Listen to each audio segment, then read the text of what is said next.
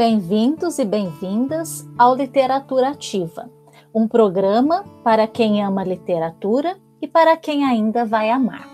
O programa de hoje é para quem ama poesia, mas também para aqueles que acham que é impossível entender o que ela fala. Todo mundo já deve ter tido a experiência de ler um poema e ter a impressão de que nada fez sentido, ou que parecia um monte de palavras desconexas e às vezes são. Muitas vezes o sentido está justamente naquilo que não faz sentido a princípio. Confuso, hein, Raquel? Mas essa aparente confusão não deve ser obstáculo para apreciarmos um bom poema. Por isso, nós convidamos você a deixar os preconceitos de lado e ouvir os poemas que selecionamos. Começamos com Manuel Bandeira. Vejam como ele brinca com as palavras no poema A Onda. A onda anda. Aonde anda a onda? A onda ainda, ainda onda, ainda anda. Aonde? Aonde? A onda, a onda.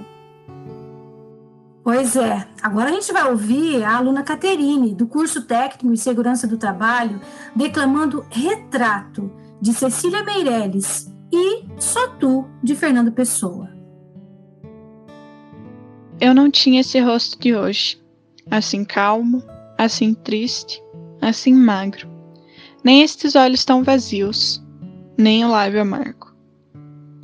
Eu não tinha estas mãos sem força, tão paradas e frias e mortas. Eu não tinha esse coração que nem se mostra. Eu não dei por essa mudança tão simples, tão certa, tão fácil. Em que espelho ficou perdida a minha face? Dos lábios que me beijaram, dos braços que me abraçaram, já não me lembro, nem sei.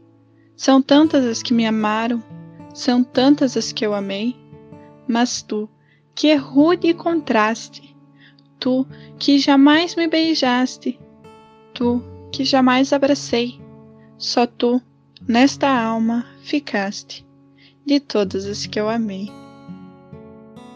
Agora você vai ouvir a aluna Heloísa, também é nossa convidada, muito especial de hoje, e ela vai apresentar o poema Amor Diverso, de Giano Guimarães. Sempre dei azar com o amor, até que num belo dia me encontrei com a poesia, escondida numa flor.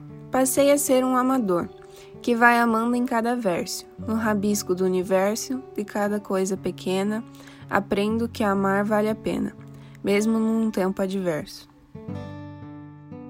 A poesia não fala só de amor, de decepções, tristezas, mas também é instrumento de denúncia, contestação e muitas vezes é canal de protestos diante de circunstâncias adversas. L.C. Mogg é um escritor negro brasileiro que é exemplo disso. Ouçam, na voz da Mônica, aluna da Engenharia de Controle e Automação, o seu poema Ponto Histórico. Não é que eu seja racista, mas existem certas coisas que só os negros entendem. Existe um tipo de amor que só os negros possuem. Existe uma marca no peito que só nos negros se vê. Existe um sol cansativo que só os negros resistem. Não é que eu seja racista, mas existe uma história que só os negros sabem contar, que poucos podem entender. Sentimentos como esse podem ser traduzidos em qualquer língua. Agora ouviremos nossa aluna Alice, também do curso de Segurança do Trabalho, declamar o poema Rotundamente Negra, de Shirley Campbell Barr. Buenas tardes, Yo me llamo Alice. Yo hago curso técnico integrado en seguridad del trabajo y hoy voy a presentar el poema Rotundamente Negra de Shirley Campbell Barr. Rotundamente negra. Me niego rotundamente a negar mi voz, mi sangre y mi piel. Y me niego rotundamente a dejar de ser yo, a dejar de sentirme bien.